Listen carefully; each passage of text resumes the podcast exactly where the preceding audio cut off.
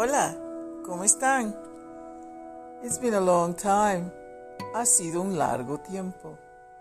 Espero que estén bien todos. I do hope you all are enjoying good health.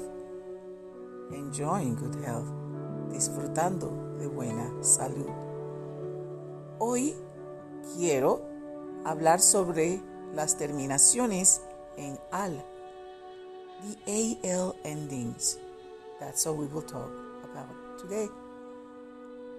Do you know that most of the words in English but in AL are actually the same in español?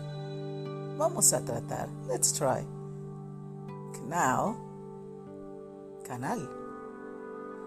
Actual, actual. Magistral, magistral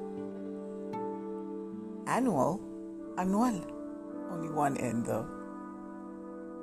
Can we think of more AL ending words in English? You give it a try. How about practical? You tell me what it would be in Spanish. Yes or no? I got you there. Practical no es practical. Hay algunas palabras, there will be some words that are not going to be, but for the most part, it is. So let's look up another more words that end in AL in español. That is your task. Think about them.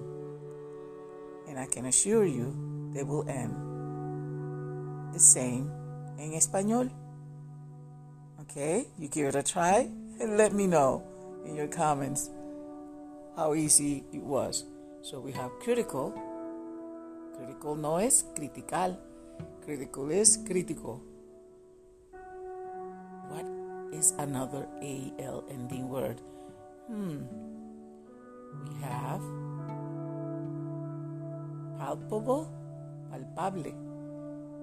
But that's BLE. You get the ring. Try AL words and manual, manual. Let me know how many you got. This is all for now. Just a brief one. Don't forget, we have T-I-O-N, we have S-I-O-N, T-I-O-N, and sin C-I-O-N. Let's go. Attention, atención.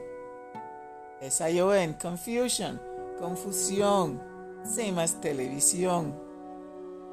Get all these words connected you're going to see that your vocabulary is much more advanced than you actually thought. I want you to think now of AL ending words. Look them up, they're the same in español for the most part. Ok, chicos, gracias. Chao.